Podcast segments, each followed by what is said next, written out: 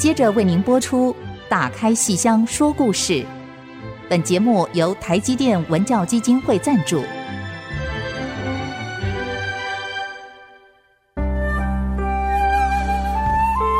打开戏箱子，看见台上的精彩一刻。戏箱子里还有许多你不知道的喜怒哀乐、悲欢离合。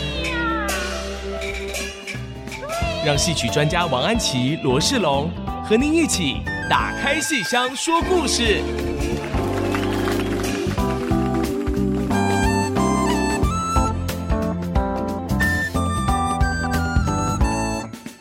各位亲爱的听众朋友们，大家好，欢迎大家收听《打开戏箱说故事》。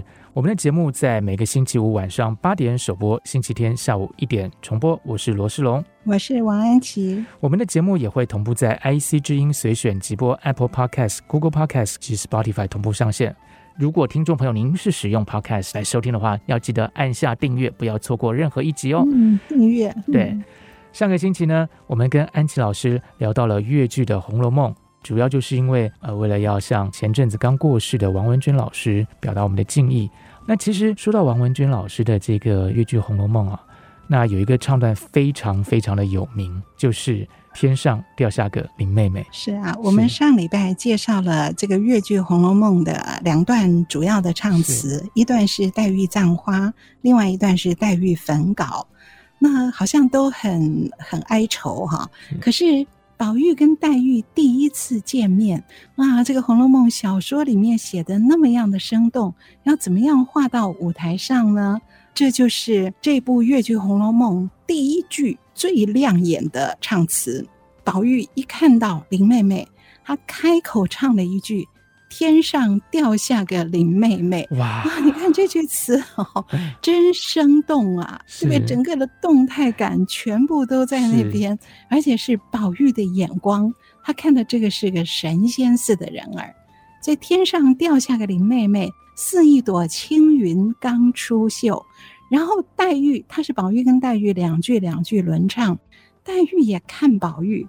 直到他腹内草莽人轻浮，却原来骨骼清奇非俗流。然后宝玉再看黛玉，娴静犹似花照水，行动好比风拂柳。然后黛玉再看宝玉，眉梢眼角藏秀气，声音笑貌露温柔。然后宝玉说：“眼前分明外来客啊，因为黛玉是头一次到他家来，啊，分明是客，可是。”心底却似旧时友，好像是旧时的朋友哇！你看这两句多传神呐、啊，真的就是宝黛他们两个人之间的这个关系。所以这个是越剧《红楼梦》第一段。哇，简直是震古烁今的一段，这个是叫越剧国歌了。这个有越剧国歌，你讲的真好。因为好像有些，甚至在一些晚会表演上，什么都会听到，什么 KTV 啊，都会有的，都会有，每个人都会唱。所以后来这个越剧的这位编剧徐静，我们等一下会提到他，他出剧本集。好，那个剧本集不只是《红楼梦》哦，还有他的《梁祝》啊等等哦。可是他的剧本集的名字就叫《天上掉下个林妹妹》。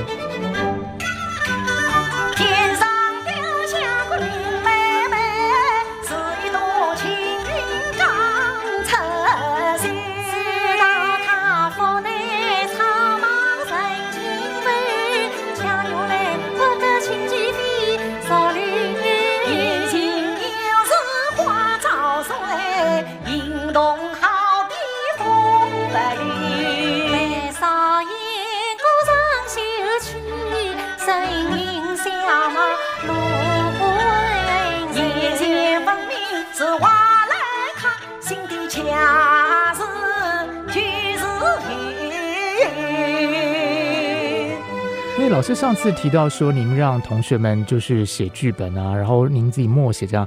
那有没有同学他就说，那他看到这个之后，他就说他要默写这一段好了，因为这一段听起来比较可爱一点嘛，就是对大学生来讲，对不对？非常可爱啊！我觉得以前我在、嗯、呃这个诗龙是在清华中文系教嘛，我以前也在那边呢，我在那边教了二十几年，是我好怀念我在清华中文系教这个戏曲课的这种经验。哦，我觉得那时候的学生。啊，我教什么他们都好喜欢。现在还是，现在老师教什么我们都还是好喜欢。没有没有没有，就是中文系的同学对这些唱词特别有感觉，嗯、尤其我像上次一样讲给他们听，说那个葬花。好，它戏词而不是一般的诗词，所以它的戏词本身是要有那个人物的性格、人物的口吻，而且要提供这个演员的动作方位、整个舞台走位跟身段、舞台感全部在里面。啊，所以那个抒情，它是不只是静态的抒情而已。那么这些东西讲给中文系同学听的时候，他们都好开心，好开心啊！所以后来我跟清华中文这些同学呢，在二三十年前一起到大陆去看戏。哇，一起去看戏。对啊，二三十年前那个大陆啊，嗯、整个经济条件还不是很好，嗯、就哪怕是上海，哦，今天的上海是跟纽约差不多了。嗯、可是以前二三十年前上海。这有的地方还是还蛮简陋的，我就记得我们那时候一块去看戏，要看好几天呢，还要一起在那边住旅馆呐，所以要省着花。那有一天我们去吃面，就在一个小面馆里面，然后这个面上来了。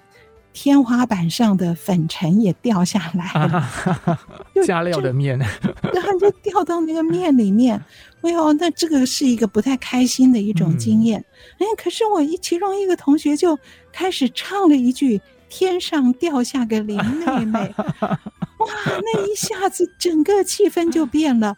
我们就好高兴哦，就看着这个粉尘落入面中，觉得他骨骼清奇，觉得他娴静似花照水，行动好比风拂柳。就一边念着，一边就把那个面吃下去。是老师们的这个胡椒面突然变成红楼宴了。是是是，这可是便宜的红楼宴，对吃的好过瘾，好生动啊！是，而且就觉得很贴切啊，我觉得这是眼前分明外来客，我们都是来做客的。嗯、可是我们对这儿一点都不觉得陌生，因为越剧，因为戏曲，所以心底却似旧时友，好像认得你们好久了。嗯、所以这是我们去大陆看戏的。而且是不是就这样子茫茫然的去了？而是我们先在台湾听了录音，看了录影带，把剧本都读熟了，有一些唱词都会默写了，然后我们再去的。所以对那些演员呐、啊，什么各方面我们都熟透了，然后那个心情是很不一样的。所以每次去大陆看演出啊，都有很多很有趣的事。我等一下还会讲一桩。哦哇，真的是很意外的 事。而我接下来想跟各位谈一下的是，大陆剧团后来在两岸开放以后，也来台湾演了。而这一出越剧《红楼梦》，哇，他们也在一九九四年盛大的到台湾来演出了。啊，你想想看。那个时候，一九九四年，我应该是在清大当系主任的时候，我觉得我已经很大很老了。那可是我是小学的时候先听到那个录音带卡带，哎呦，所以我一个小学时候的读物，小学的 这个儿歌吧，哦，竟然他们现在整个剧团的人要来台湾做盛大的公演，你想想看，我自己心情是非常非常。又兴奋又感慨呀、啊，对对，对呀，所以那个很复杂的一个心情。所以那天他们办一个记者会，然后有找我去。哦，我那时候还住在新竹嘛，哇，一路从新竹到台北的路上，哇，真的是心情非常的复杂。然后我脑海中呢。就把他们当年我看的这部越剧的电影，整个在脑海里走了一遍，在高速公路上。所以，一九六二年的徐玉兰、王文娟在高速公路上一直伴随着在我脑海中。一九六二年那个时候的宝哥哥徐玉兰已经三十七岁了，可是我来到这个记者会现场，哎，刚好那个徐玉兰不知道怎么就刚好从里面出来，站在门口。所以我正要进去，刚好他一跨步跨出门槛，站在那儿，哇这么当头一照面，哎，我愣了一下，因为我脑海中还是三十二年前的他，也就是三十七岁的他，嗯、是一九六二年电影版里面的他。嗯、我忘了有三十多年的岁月是就这样被偷走了。哇，哇，那是非常奇怪的两岸关系。是，所以我那完全想不起来有三十多年岁月被偷了，而他就这样子一个将近七十的宝玉。站在我面前，哦，我当时就愣了一下，一时说不出什么感觉，就是觉得反应不过来。哎，结果他呢，一跨出门槛，撞见一个人，他那时候手里拿着一把扇子。然后就自然而然的摇起来了。你知道这种戏曲演员啊，很喜欢拿扇子。他们不见得是热，要扇扇子，就手上有个东西，对 对，就自然而然的就这么晃着，好像他的身段一样。那我一看他的眼神一转，手里拿着扇子，哇，我就脱口而出，我说您都没变呢，跟电影里一样。哦，我当然不是故意去拍马屁，而是真实的感受，嗯、就他整个的神情韵味儿完全没有变。哦，结果他一听，哦，他就倒退一步，把扇子一收。哦，不不不，少年子弟江湖老，红粉佳人白了头。我的天哪！哇，那一刻我简直不知道。很奇异的一种感觉。我们现实生活中，我们不会这样讲话。是，但他整个人就是活在这个戏里头。是，是戏曲演员都这样，他们人跟戏真的是就像世龙说的“人戏不分”呐。他们不知道这是在台上还是在台下，他的语言就是戏里的语言，他所有的思考通通都是那样。哇，所以好好玩的一个经验。这是我从粤剧电影里的宝哥哥看到本人七十岁的宝哥哥的样子。是，是第一句话就是“少年子弟江湖老，红粉佳人白了头”。是，是我也不知道他是要说他自己是少年子弟还是红粉佳人。好，性别上面他们也都是，都混在一起的。是，不管怎么样，总之天上掉下来的李妹妹也好，少年子弟也好，其实都活在我们的心中了哈。对啊，我们。先稍微休息一下，待会儿再继续来听听看安琪老师跟我们聊这个粤剧里头所经历过的一些有意思的事情。休息一下。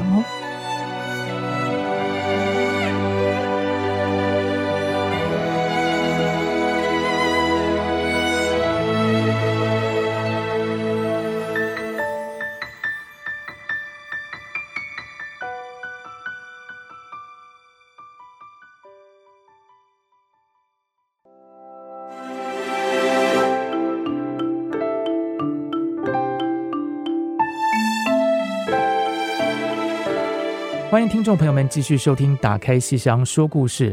那在上一节的节目里头呢，安琪老师说，在台湾九零年的一九九四年，看到徐玉兰老师到台湾来演出。那我很好奇，哎，刚才安琪老师说还摇着扇子，然后少年子弟白了头，他该不会那一次饰演贾宝玉吧？他他已经快七十了，所以不演贾宝玉了。对，他说我少年子弟江湖老，红粉佳人白了头，哦、我怎么会不一样？我是老宝玉，我已经变假症了。哇！所以他一口气说了这些。而那次他们全团来台湾。他们两位哈，徐玉兰、王文娟是等于带队，等于是领头师傅哈。他们带队来，那当然他不可能再上台演宝玉。那么六十多岁的王文娟也没有上台演黛玉，而是由他们的学生钱惠丽、单养平啊来演宝黛，演《红楼梦》。可是这两位带队的不能白来呀，不能只参加记者会呀。啊、结果他们也上台示范的。演出了孟丽君，那么徐玉兰演皇帝，那王文娟演孟丽君这个反串男装做黎君玉、黎丞相，所以皇帝跟他游上林苑，哇，那真的是经典呐、啊！这是九四年我在台湾看到的徐玉兰跟王文娟，那么记者会里谈的都是《红楼梦》。而上台是学生演《红楼梦》，他们两个人演孟丽君。是，而我刚刚讲了半天，我只强调说我在记者会看到现场的徐玉兰宝哥哥。嗯，我为什么没有讲林妹妹？为什么我没有在记者会上很兴奋的冲向林妹妹？因因为我在四年前，一九九零年的时候，在上海见到了王文娟老师林妹妹。嗯，哇，那是一个很特别的经验。哇，那次实在太棒了。就是康来馨老师是台湾的这个红学的大家，是哦，可是他人非常非常可爱。那康来馨办了一个这个红楼文化艺术之旅，带了我们很多跟红楼相关的人呢、啊。一起到大陆跑了好多地方，沿着曹雪芹的足迹，哦，然后我们看了很多跟红楼相关的东西，然后在上海办了一场红楼文化的红楼文化艺术论坛。哦，当时我自己是因为刚在台湾编了一个京剧的《红楼梦》，这个以后我们也会谈的，就是呃魏海敏演林黛玉的。那么因为刚编了这个，所以康来馨老师也找我一起去哈、啊，就是跟红楼也就比较有关系了。那去在那个上海的论坛上，哎呀，我简直觉得我要昏倒了。我第一个见到了冯其庸，哇，冯其庸先生老师，教科书里的人，对对，就是那个我们上课的时候会用的《红楼梦》的人，对呀、啊，哦，真是哇，而且这你说他的名字本身是，是有点古，其实就有点古风，所以以前我啦，我就还以为说他是不是民国初古人，对对对，对呀、啊，总之他是非常大、非常大的这样的一个红学大家，结果他站在我们面前，而且是站在那个会场门口。来迎接我们，我觉得整个每个人骨头都酥了。然后他也讲了一句很好玩的话。那他跟康来馨老师应该是呃联络了很久，可是第一次见面，康老师长得一只小女孩样子，所以让冯其庸看了一下康老师，再看了一下我们一堆人说。他说：“我以为来的都是《红楼梦》专家，结果怎么是一堆小孩啊？就是因为我们那时候都年轻，然后他们都是红学大家耶。然后我座位安排的，我就往那儿一坐，我左右两位我看看不太认识，结果一看前面的名牌。”哦，左边刘旦宅，右边戴敦邦。哦哟，哎，我都想问他们两位，你们要不要画我？不要让我入画。这两位大画家，尤其是红楼的大画家。哎呦，真是我坐在那个中间，整个人要飞起来了。对，我都不晓得是是什么 什么样的一个场面，所以我一直好感谢康来新老师哦，他办了这么盛大的这样的一个会，而且让两岸的红学的相关的人，还有我们这些仰慕者，能够跟大家见面。然后除了学者，除了大画家之外，岳美缇老师，上海昆剧院的岳美缇老师。他跟红楼什么关系呢？他当时跟华文怡演了一部昆剧《晴雯》，哦，他演宝哥哥，嗯，岳美缇演宝哥哥。那华文怡不在，好，晴雯不在，华文怡那时候到美国去了。然后严新鹏也在场，因为哇，严新鹏那时候，因为他拍了一部电视京剧连续剧《曹雪芹》，他演曹雪芹啊，所以他在场。然后康乃馨老师就说，看到严新鹏，我们每一个不管老的还是小的女人，我们心头的小鹿都开始跳起来了。真的，他讲的非常实在。然后就是王文娟。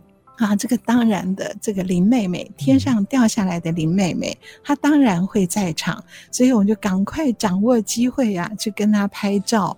哦，我就是想起来，真是那时候科技真不进步啊！一九九零年没有手机啊，拍照要用相机，你知道带摄影机去还要带底片。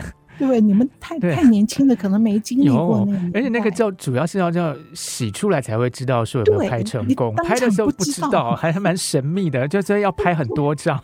对，而且那个底片有三十六张一卷的，还有二十四张一卷的。对，然后就算是去大陆，我们还是蛮省的，所以 那个中间还要换，所以。就是想了半天才去拍一张，不可能像现在噼里啪啦这样连拍，所以我跟冯其庸那张就拍的模模糊糊，就是很后悔。还好跟严新鹏那张还蛮清楚的，然后跟王文娟的那个色调不太好，那可是还算可以。就那时候拍照还真的是很奢侈的，而且很神圣的一件事情的，很神圣，而且有点不好意思。也就是说，你不太会像现在有手机，大家就随时那边拍，而且。说你要掏出个相机对着谁，或者是挤上去请谁帮你拍，就是有点不好意思。对，我觉得现在的话，如果是现在，假设我看到冯启庸先生，我可能就跑上去就跟他自拍，自拍然后而且还可以立刻上传打卡。对啊，拍他个八张十张，看哪张没闭眼睛。对对啊。哎呦，好好玩哦！那次的那个整个的经验，所以那一次一九九零年，我先到上海见到了林妹妹。你看那张照片，哎，我一定要把它传到脸书上去。那时候他当然也是哦，我看也六十或是五十九左右了，可是气质啊，哇，那个气质还是那么幽静啊，就是林妹妹的那个气质啊，这个娴静犹如花照水，对不对？嗯、就是完全就是黛玉上身。然后那天不知道为什么没有徐玉兰没有去，所以四年后他们来台湾的时候，我是很兴奋的跑到记者会去见徐玉兰的。所以能够私下见到他们本人啊，真的是觉得，哎呦，我是做粉丝啊，粉丝啊，真的做粉丝是很快乐的。而且我还不仅是做名角儿演员的粉丝，我也做编剧的粉丝。哦，就是那个写出那个呃，上次我们讲到收拾起桃李魂，自烛香焚葬落英对的那一位剧作家，对，他叫徐进，双人徐，进步的进，徐进，单名徐进。是。哦，这一位这个名字一定要把它记下来。嗯，那我们今天讲起《红楼梦》啊，我们知道《红楼梦》剧情那个小说里情节非常非常多，我们不可能说是抓出一个完整的情节线。可是我们如果用宝玉、黛玉跟宝钗、宝黛钗三个人的爱情当主轴的话，大概大家都会说，应该是黛玉进府啦，然后宝钗试金锁啦。毒西厢啦，葬花啦，还有宝玉挨打啦，然后调包计啦，傻丫头泄密啦，焚稿啦，金玉良缘，好，然后宝玉哭灵出家，这条主轴，我们今天讲好像很容易，其实这就是越剧《红楼梦》的剧作家徐进他抓出来的。所以他第一个这样子抓出这条宝黛钗主轴的人，非常的不容易。然后我们从上次到今天都只讲他的词写得好，我们还没有说他在情节线的这个选取上面是眼光非常准确的。那么这位先生，我嗯一直没有见到他，没有像王文娟跟徐月兰一样见到，可是跟他有一个特殊的交往。哦，怎么说呢？是不是下一节再讲？好呀，我们可以到下一节再来听听看老师分享这一段奇妙的经历。休息一下。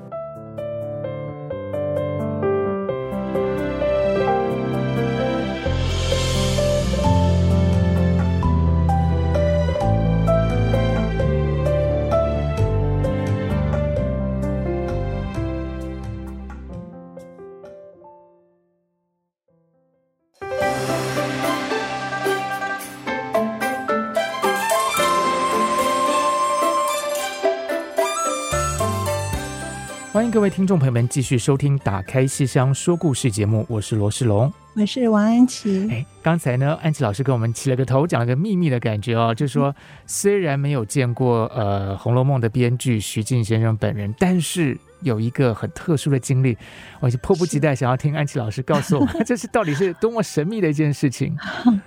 就是我对这个徐静这位编剧啊，当然是从小就背他的词，默写他的词，所以非常非常的仰慕。后来我在二零零二年的时候出了一本书啊，三民书局出了一本叫《当代戏曲》。那么这个在以前呢，我们研究的都是古典戏曲，研究戏曲都是什么元代的、明代的，都这些。那么很少人把当代人活着的人写的戏曲啊，当做一个学问来研究。那我那个时候就觉得，哎呀，这个当代的戏曲才真的有很多好东西呢，一定可以打动当代的人。所以我就出了这本《当代戏曲》。然后这个书里面我还收了一些我心目中的非常好的剧本或是片段的唱词，那么这个越剧《红楼梦》当然就会在其中啦。啊，那么我需要这个编剧的授权。诶，那那个时候二零零二年，虽然两岸通了，可是我不认识这个徐静。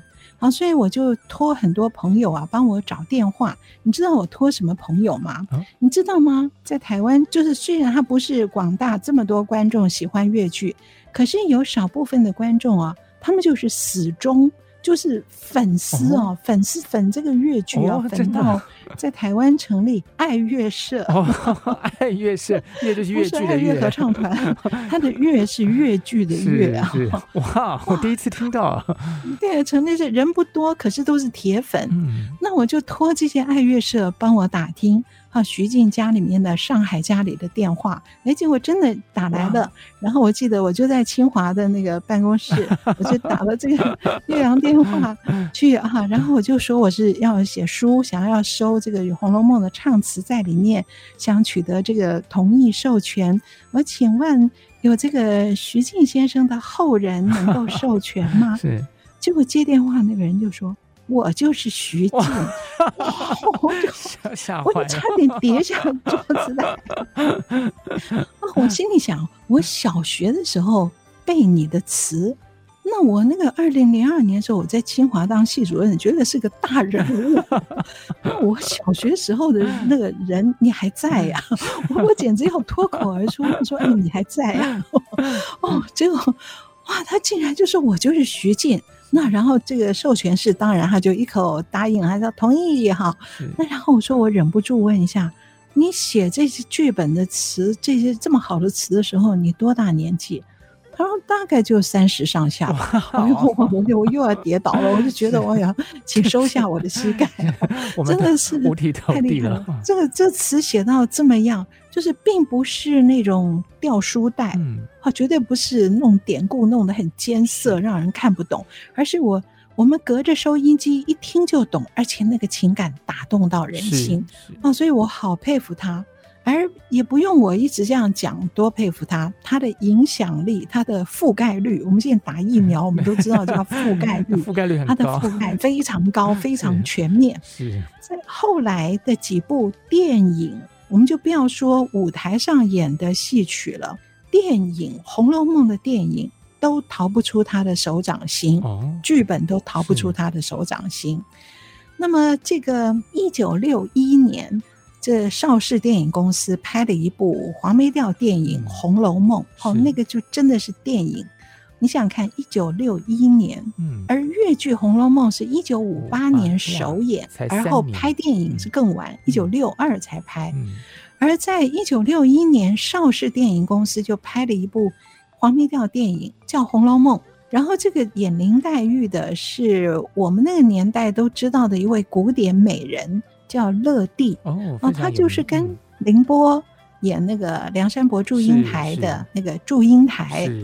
啊，所以那真的是古典美人，好像我这种年龄的人，小时候都看她，我觉得她美到。然后她演过那个《倩女幽魂》，嗯，那个《倩女幽魂》真的是非常非常古典，嗯，不像王祖贤那个就已经是比较现代的了哈。嗯，所以乐蒂就代表那个那个真正的古典美人，而后来她就很早死，她就是三十一岁就自杀死了，所以好像。更增添了它的美感，嗯、就是悲剧性啊，更增加了它的，使它的美感更增加，跟神秘性更增加几分。而这个林黛玉就是由她主演的，那种古装扮相之漂亮哦，整个电影的颜色、服装也都非常的漂亮。然后这个电影剧本就是。嗯，我们不要说抄袭好了，就是大量受到徐静的越剧剧本的影响。好，所以你看徐静的剧本一出来以后，它的覆盖率这么强。嗯，好，这个电影电影比戏曲是要更流行的东西，邵氏电影公司对不对？好，可是他的剧本都逃脱不了这个徐静所设下的天罗地网。是，好，有这么好的剧本，有这么古典美人。那这部《红楼梦》电影是不是应该大红特红呢？诶，可是，在我们的印象中，并没有梁山伯祝英台那么红。嗯，为什么呢？因为他的贾宝玉，他的贾宝玉没有办法跟这个乐蒂演的林黛玉势均力敌。那个贾宝玉也不错，可是没有办法像，就是两个人没有办法旗鼓相当，所以这个电影留下了一点遗憾。好，可是我们的重点是要讲的是他的剧本是受到徐静的影响。嗯、后来呢，这个凌波大概就拍了那个《梁山伯祝英台》以后，一直觉得很遗憾，他没有拍贾宝玉，所以凌波后来也自己组成一个电影公司，就弥补他的遗憾，就也拍了一部《红楼梦》，哦，他就自己演贾宝玉。哦，这部电影坦白说没有什么影响力，为什么呢？他的剧本没有用徐静的，我觉得是一个很大的关键。他剧本可能故意想别出心裁，嗯、可是徐静已经把所有的精华用在里面了。你要别出心裁，就等于就落入下一层了。是，所以我记得我小时候看过这个电影，我就觉得剧本不太成功。然后那个演黛玉的呢，呃，也是比较没有办法跟凌波分庭抗礼，所以这部电影没有什么影响力。这是第二部《红楼梦》电影，我觉得它没有影响力的主要原因就是它没有大量的用徐静的剧本。可是还有一部《红楼梦》电影，一九七七年是李翰祥导演，李翰祥导演也觉得很遗憾，我怎么没有拍《红楼梦》呢？所以一九七七年他就拍了。然后他找了一个非常好的贾宝玉，就是林青霞。嗯、林青霞当年才二十三岁，哎呀，真的是俊俏极了，又英挺又秀，或者英秀。嗯、那而且有一点叛逆，又有一点调皮，又有一点天真，嗯、又有才气，又有灵气。然后他这个形象可能为他后来的东方不败，嗯，等于说打造一个很好的基础。所以这样的一个贾宝玉真的是李翰祥慧眼识英雄，找到林青霞来演贾宝玉。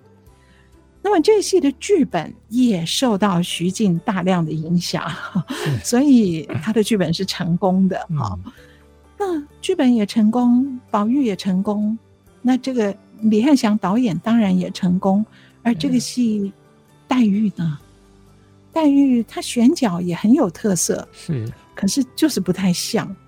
她选张艾嘉哦，张艾嘉到今天在电影圈还是重要人物哈，他还在演，还演的非常好。是，她今天到这个几乎快七十的年龄了，可是你有没有觉得今天这个年龄的张艾嘉还是给我们一种很前卫的感觉，很现代的感觉？那不要说当年二十出头的张艾嘉，哇，那有多前卫、多现代啊！是，所以他演黛玉啊，我就记得这个黛玉进贾府的时候，应该是走一步退三步，一步一踟蹰，而这个张艾嘉大步流星跑进贾府，是 好活泼的现代林黛玉啊！是，所以这部电影还是留下一些缺憾。嗯，好，这且不言。可是我们重点是，我举了三部《红楼梦》的电影都是大明星演的，而其中两部剧本都完全逃不出徐静的影响力。是，那么另外一部就没有用徐静，反而就不成功。哇！所以徐静这位编剧，我我真是他的铁粉，真的是觉得佩服极了。是，是不但词写的好，而且我觉得老师刚才讲了一个很重要，就是说他能够在《红楼梦》这么多人物、这么多复杂的情节里头。拉出一条这个宝黛为主的这条故事线，然后影响了这么多的创作，哈，对对。其实我们今天在想《红楼梦》的时候，好像也逃不出徐静先生的这个影响。嗯、是啊，对对啊，就我们一定要记得他。何况他还有很多其他的好的越剧剧本，包括《梁祝》呢。是那个《梁祝》对后来黄梅调电影也是有几乎全面的覆盖率。哦，是那个老师那个，所以《梁祝》那个黄梅调电影的剧本不是徐静先生写的，也是徐静他跟另外一个人合作，哦、是就是他写的是越剧。哦、可是后来的黄梅调电影。其实大部分是受到舞台上戏曲舞台上的越剧跟黄梅戏的影响，所以邵氏的那个黄梅调电影，其实剧本的来源要不就是越剧，要不就是湖北安徽那边的黄梅戏。这是我们这几个礼拜提到的这几出戏里面会相关提到的。是。哇，我觉得我们下次有机会一定要再来聊这个黄梅戏这个部分哈。是是。那但是我们现在先休息一下，然后大家回味一下刚才老师提到的徐静先生编的这些剧本怎么样影响到电影。那我们待会儿马上回来继续聊。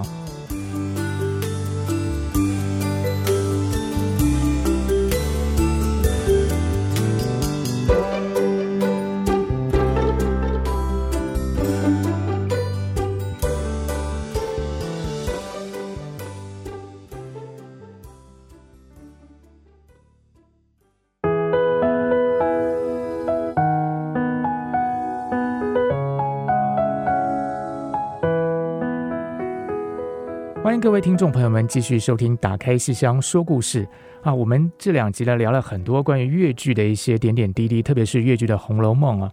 那我自己听下来的一个感想就是：第一，这个粤剧的观众群非常的稳固，非常广泛；第二个，我还注意到，就是说，其实粤剧里头，刚才老师提到像贾宝玉这个角色。其实就是由女性的演员来扮演的。那我就想到，其实我们台湾的歌子戏好像也有这样的一个情况，就是反串啊，然后而且很受到群众欢迎哦。那这两个戏之间有没有什么样的一个关联性呢？对啊，像林鹤怡老师就常常觉得说，这个粤剧跟台湾的歌子戏非常接近，哦、都是很接地气，然后有观众的结构、观众的层面也很一样。我基本上觉得这两个剧种的观众都是非常的疯狂啊，非常的铁粉，而且量也非常的大。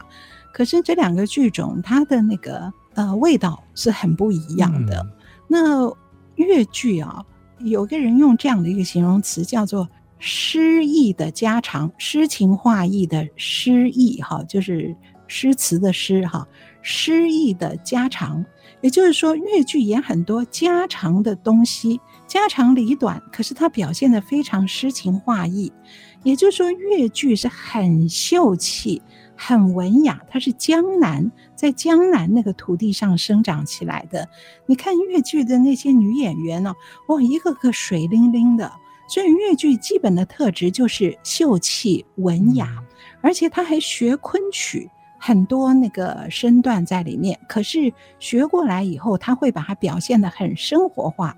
所以秀气文雅，他又讲很多家常事，可是却又讲的诗情画意。我觉得跟歌仔戏的这个接地气、草根性又是不一样的。嗯、那以《红楼梦》来讲，我举一个什么例子？什么叫做家常？哈，你看这个紫鹃，紫鹃有劝黛玉，他劝黛玉不要这样的，什么都看不开哦。哦，那个写的紫鹃跟黛玉的感情写的是真好。而黛玉是怎么回答他的？他感念于这个紫鹃对我这么好，然后他就分析啊，这几句是唱词，我用念出来，各位一定可以听得懂哈。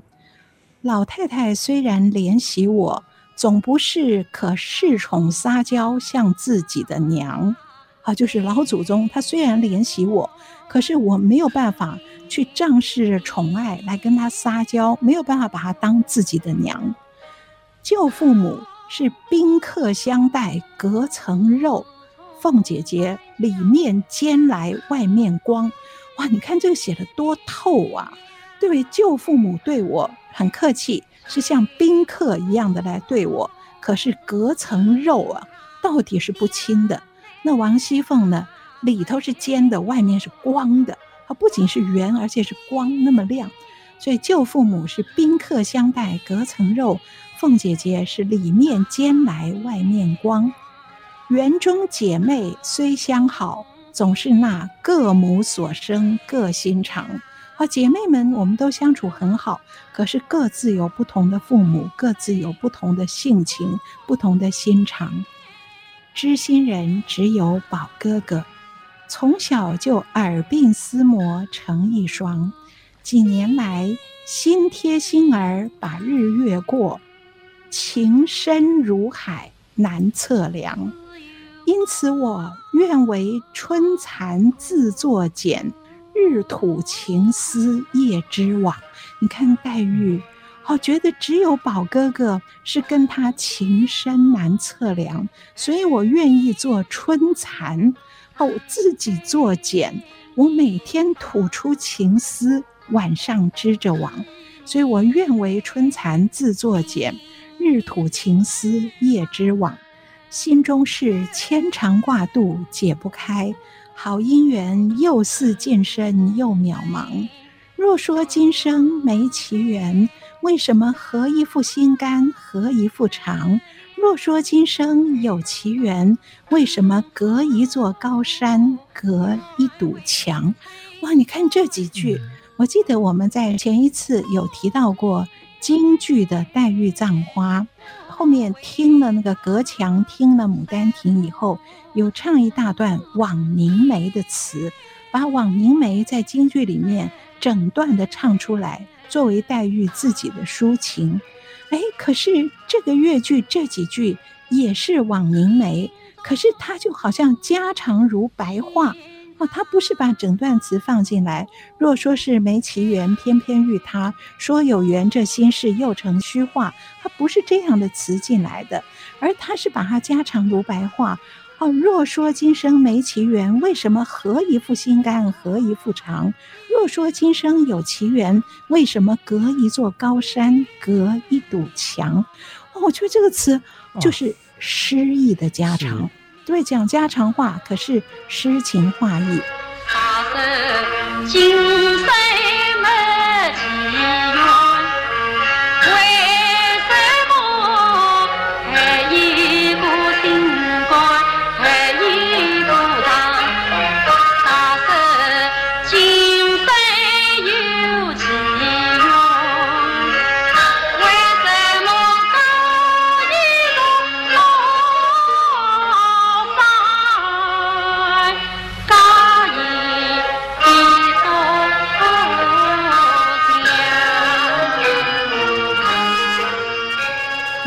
合着前面紫鹃怎么劝他？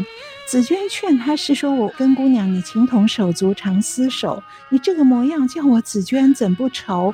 端要给你推开手，水你未曾入咽喉。镜子里只见你容颜瘦，枕头边只觉你泪湿透。姑娘啊，你眼中能有多少泪？怎经得冬流到春，夏流到秋？”你要多多保养，莫再愁，把天大的事情放开手，保养你玉精神花模样，打开你眉上锁，腹中忧。你看紫鹃劝他，也是你眼中能有多少泪？怎经得冬流到春，夏流到秋？就是把整个枉凝眉，把它拆散。明白如家常白话，他们两个人好像在说心事，然后是用唱着的方法哦，所以这种词哦，徐静写的勾到我们的心底哦，所以这个我觉得是越剧的，它斯文典雅秀气，好，可是又不像昆曲那么样的艰涩，不是昆曲那么美，好，昆曲有时候美的跟我们有一点距离，好，所以紫娟这个角色在这部《红楼梦》里面也是。真的是好贴心，好好可爱哦。那这个戏我们说一开头第一句“天上掉下个林妹妹”，然后最后到后面几乎到最后的宝玉哭灵，有一段非常关键有名的问紫鹃。所以宝玉已经哭灵哭黛玉的那个灵堂，哭到已经不行了。然后紫鹃露面了，然后宝玉跟他对唱。问紫鹃：“妹妹的诗稿今何在？”紫鹃回答说：“如片片蝴蝶火中化，对不对？”黛玉焚稿了。然后宝玉再问：“问紫鹃：妹妹的瑶琴今何在？”紫鹃说：“琴弦已断，你休提它。”然后宝玉再问：“问紫鹃：妹妹的花锄今何在？”花锄虽在，谁葬花？问紫鹃：“妹妹的莺歌，那个鹦鹉今何在？”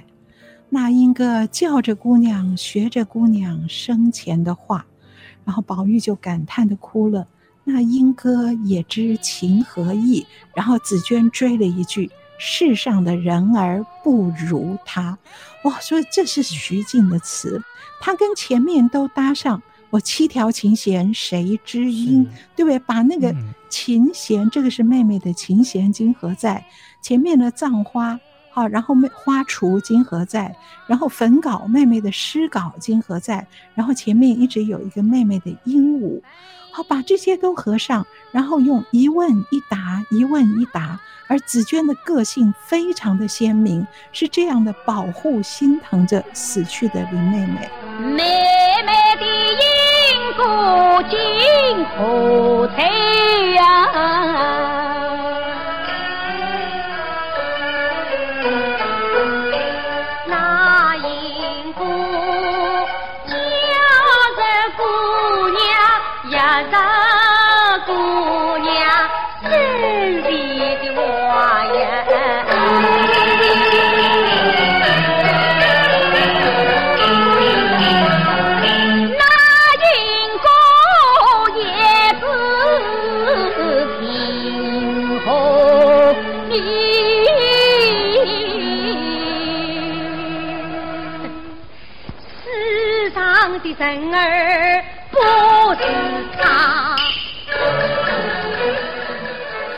最后刺激到让宝玉难过到，莺歌也知情何意，而紫鹃追了一句世上的人儿不如他，然后宝玉这才决定出家。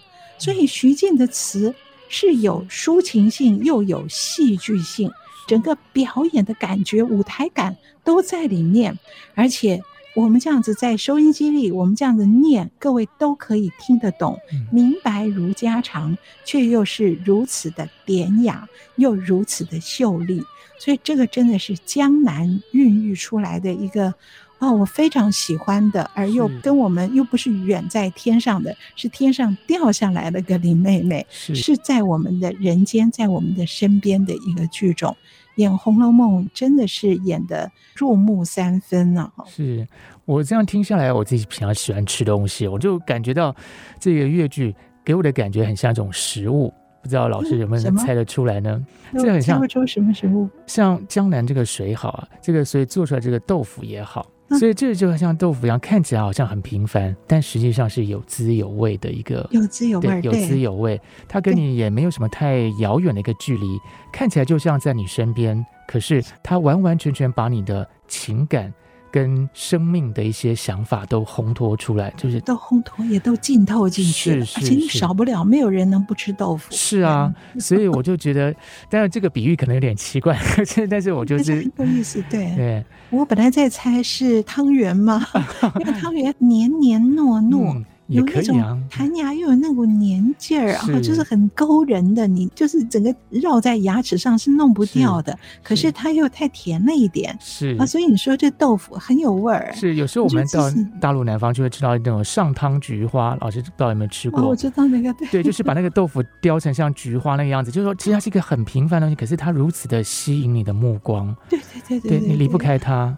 对，所以它跟《红楼梦》真的是最好的结合，一拍即合。是好，那今天我们的节目差不多时间也快到了，也许我们在这边就告一个段落。那关于越剧，关于《红楼梦》，我们都还有很多可以跟听众朋友们聊的。那特别是我们这一系列的《红楼梦》中戏《戏里梦红楼》，都可以再跟听众朋友再做更多的分享。我们节目也会在 IC 之音随选直播、Apple Podcast、Google Podcast 以及 Spotify 同步上线，欢迎大家收听。那如果各位听众您是使用 Podcast 收听我们节目的话，记得要按下订阅哦，这样就会每集收到我们的节目，收听很方便哦。喜欢我们的节目的话，欢迎到 Apple Podcast 打开戏箱说故事，评五颗星，然后留下你的心得，给我们更多的支持和鼓励。我是罗世龙，我是王安琪，我们下次同时间再见，拜拜，拜拜。